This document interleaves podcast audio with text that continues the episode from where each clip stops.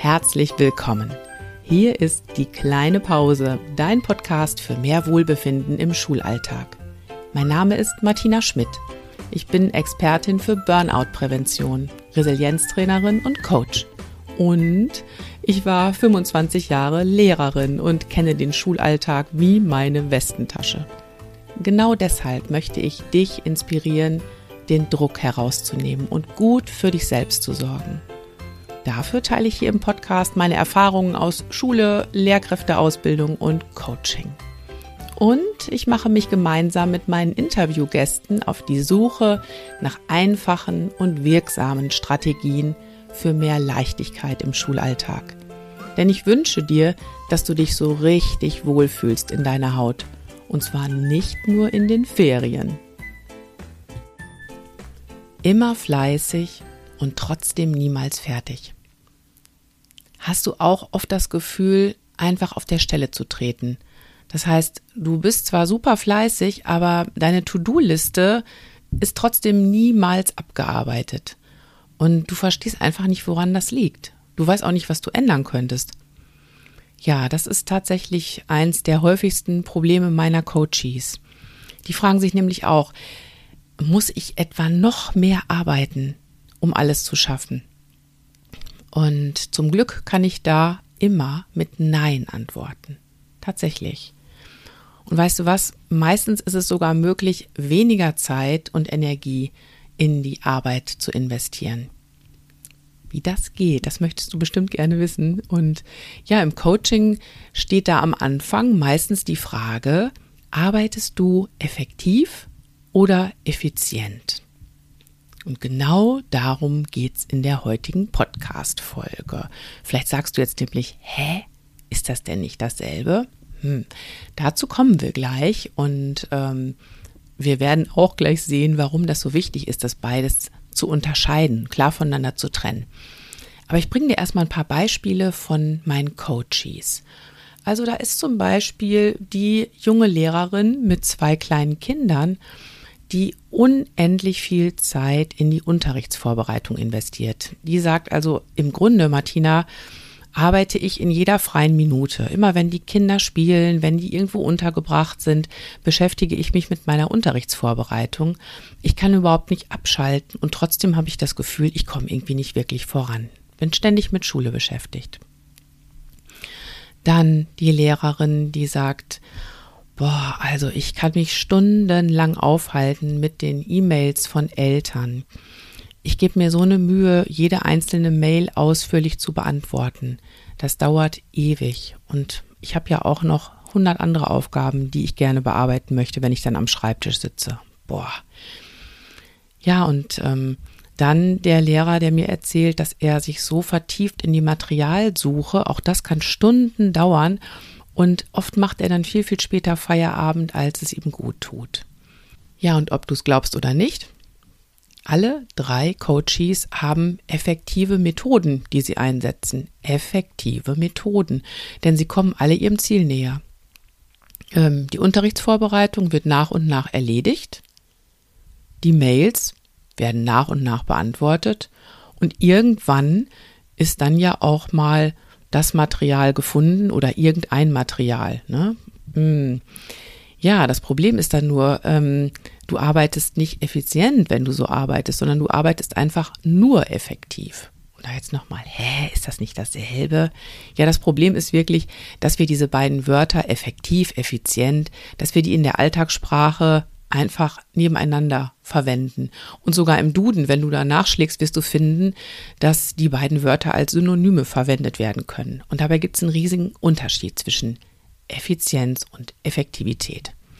Auch da bringe ich mal ein Beispiel, ja. Ähm, du hast einen ganzen Stapel DIN A4-Blätter und möchtest jetzt aber für deinen Unterricht Papier im DIN A5-Format haben, ja. Und jetzt gibt es ja verschiedene Wege, den Effekt zu erzielen, DIN A5 Blätter zu bekommen. Ne? Du kannst jetzt also anfangen, jedes Blatt einzeln mit der Schere zu halbieren. Das bringt auf jeden Fall am Ende den gewünschten Effekt. Du hast dann DIN A5 Blätter. Dieser Weg ist also effektiv. Dauert aber eine ganze Weile, ne? Wird vielleicht auch nicht so schön. Ja, und wenn du dieses Problem DIN A4 Blätter in DIN A5 Blätter verwandeln, wenn du dieses Problem effizient anpacken möchtest, dann überlegst du, wie du dieses Ziel mit dem geringsten Aufwand erreichen kannst. Und geringster Aufwand heißt geringster Zeit- und Energieeinsatz. Ja, und ich glaube, da weißt du selber naheliegend, du kannst zum Beispiel eine Papierschneidemaschine verwenden oder du könntest sogar schauen, ob sowieso noch irgendwo in der Schule Papier im DIN A5 Format rumliegt. Ganz, ganz einfach eigentlich, ne? Total simples Beispiel. Und ich weiß, dass du das nicht machst. DIN A4 Papier mit der Schere durchschneiden, um DIN A5 Papier zu bekommen. Aber ich habe wirklich ein simples Beispiel gesucht, um dir diesen Unterschied deutlich zu machen. Effektiv arbeiten bedeutet also, das, was ich tue, hat den gewünschten Effekt und bringt mich meinem Ziel näher.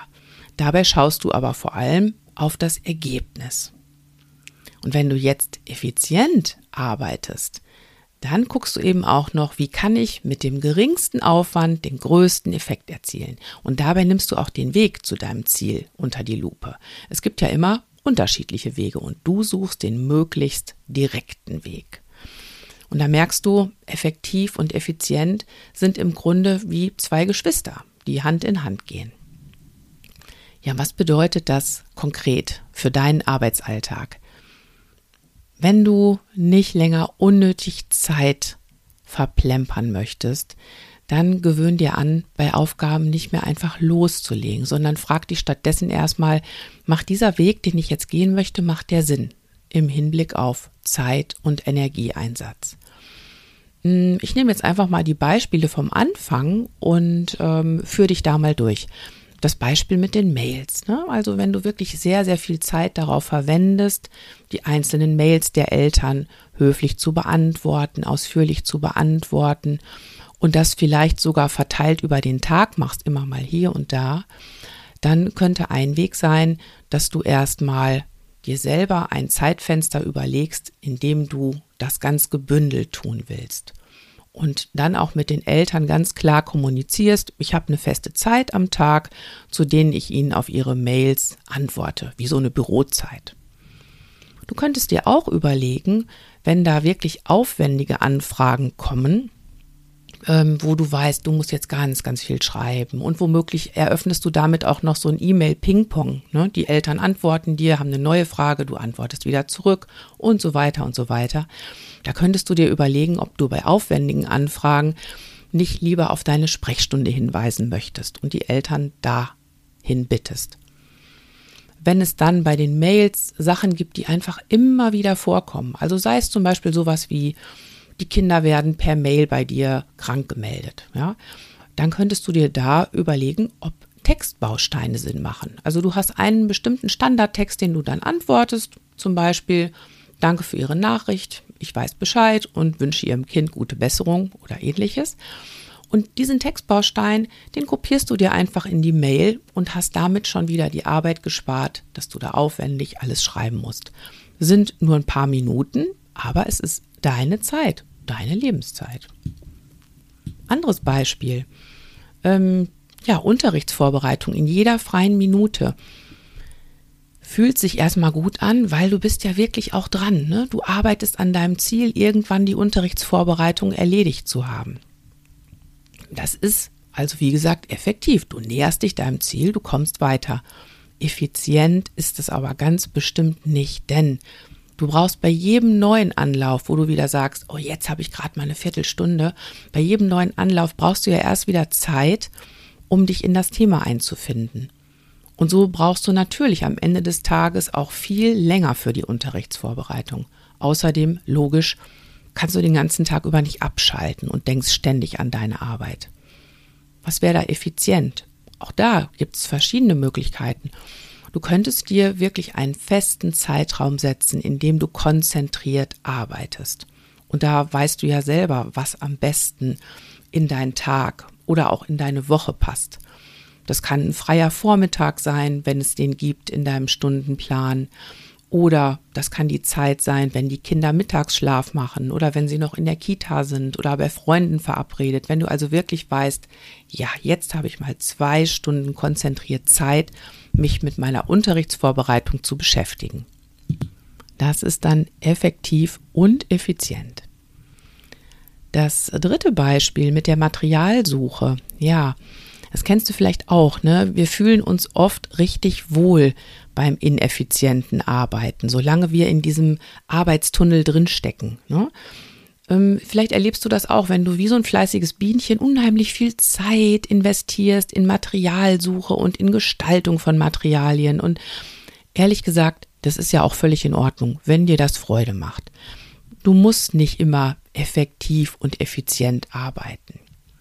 Aber wenn du am Ende des Tages merkst, ich habe mich völlig verloren in der Materialsuche und ich bin deswegen wieder mal viel zu spät ins Bett gekommen. Also wenn du wirklich merkst, eigentlich ist das nicht gut, dann könntest du nach einem effizienteren Weg suchen, wie du dir deine Materialien zusammenstellst. Beispiel. Effizient könnte sein, statt alleine ewig lange zu recherchieren, könntest du dich mit Kolleginnen und Kollegen zusammentun und ihr könntet gute Materialien austauschen. Das wäre eben nicht nur effektiv, sondern auch effizient. Und ihr könntet in eurem Team sogar dafür sorgen, dass jeder den Part übernimmt, der ihm oder ihr am meisten liegt. Entweder die Recherche oder das Gestalten der Materialien. Du könntest auch anfangen, dir ein richtig gutes Ordnungssystem für deine Materialien zu überlegen, damit du sie bei Bedarf auf deinem Rechner leicht und schnell wiederfindest. Das kostet zwar erstmal Zeit, aber führt dann langfristig dazu, dass du wohl nicht mehr unnötig Zeit und Energie verbrauchst mit solchen Dingen. Und so ist das übrigens mit ganz, ganz vielen Maßnahmen. Ne? Wenn du erstmal genauer hinschaust, wie kann ich das effizienter gestalten, da wirst du oft am Anfang das Gefühl haben, so, oh, jetzt muss ich aber erstmal ganz viel Zeit investieren. Und ja, das stimmt, das kann so sein, aber diese Zeit ist super investiert, weil auf lange Sicht spart sie dir am Ende nämlich eine Menge Zeit.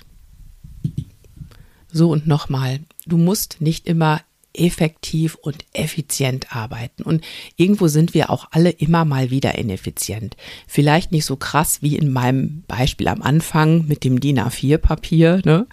aber wie bei der Materialsuche, es kann dir immer wieder passieren, dass du dich in der Aufgabe festbeißt und erst viel, viel später merkst, dass du dein Ziel auch viel einfacher hättest erreichen können.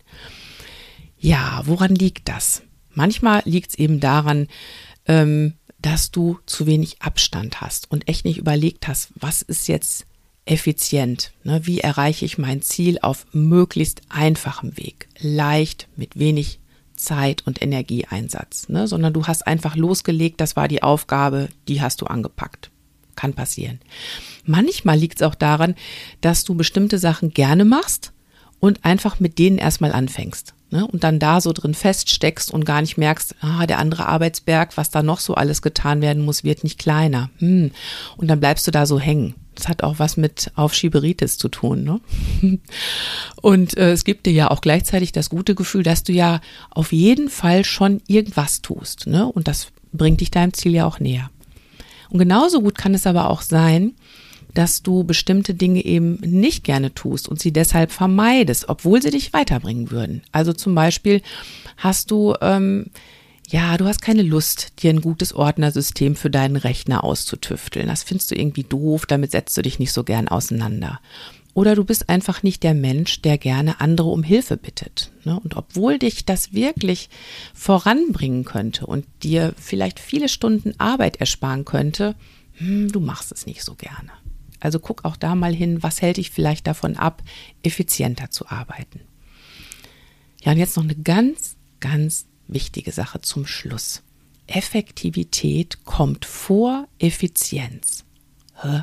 Was meine ich denn jetzt damit schon wieder? Auch da habe ich gleich ein schönes Beispiel für dich. Bevor du dich also anstrengst, ein Ziel mit möglichst wenig Aufwand zu erreichen, guck doch erstmal, ob das für dich ein wirklich sinnvolles Ziel ist. Also ob du diesen Effekt überhaupt wirklich, wirklich erreichen möchtest. Sonst kann dir nämlich die Geschichte mit der Leiter an der falschen Hauswand passieren. Du kletterst eine Leiter hoch, ne? Und du machst das auch ganz flink und ganz geschickt. Und wenn du dann oben bist, dann merkst du auf einmal, dass die Leiter an der falschen Hauswand lehnt. Du warst zwar super effizient, aber das, was du da erreicht hast, das ist dir eigentlich gar nicht wirklich, wirklich wichtig. Bezogen auf mein Beispiel mit den DIN A4, DIN A5 Blättern, ja, du hast jetzt viel Zeit darauf verwendet, weil du tiptop vorbereitete Materialien haben wolltest, ja, aber du hättest deine Schülerinnen und Schüler genauso gut für das Thema begeistern können, wenn sie die Aufgabe auf einem DIN A4-Zettel bearbeitet hätten. Oder?